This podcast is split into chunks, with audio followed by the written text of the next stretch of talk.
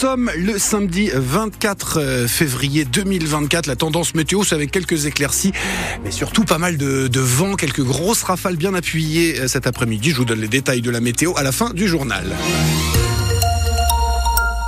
11h, les informations, c'est avec vous.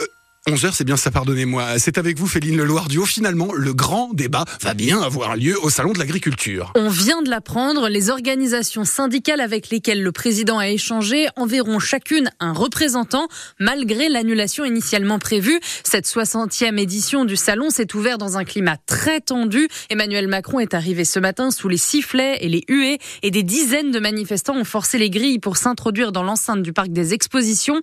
Parmi eux, une dizaine d'agriculteurs de la ville des affrontements violents ont éclaté avec les CRS déployés dans les allées. Le salon a finalement ouvert ses portes au public il y a une demi-heure, à l'exception du pavillon des animaux où sont rassemblés les manifestants. La discothèque de la Morinière sera fermée ce week-end sur décision de la préfecture des Deux-Sèvres pour risque de trouble à l'ordre public. C'est dans cette boîte de nuit qu'a été vu pour la dernière fois Erwan, cet étudiant de 18 ans, introuvable depuis bientôt deux semaines. La préfecture évoque des risques d'incidents et des menaces sur les réseaux sociaux après l'annonce de la réouverture du lieu. Dans un communiqué, les gérants de la discothèque comprennent cette décision, mais précisent qu'ils ne cautionnent pas la haine à l'égard de leur établissement. Cet après-midi à 17h30, devant la mairie de Poitiers, se tient un rassemblement pour les deux ans du début de la guerre en Ukraine, à l'appel de l'association Ukraine Libre.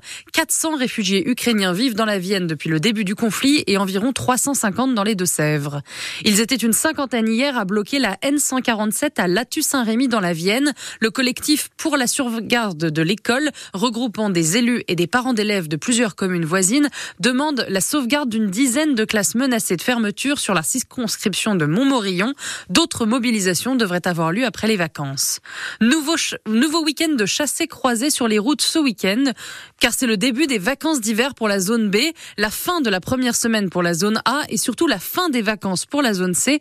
Bison futé voit orange sur toute la France et rouge en Auvergne-Rhône-Alpes dans le sens des départs.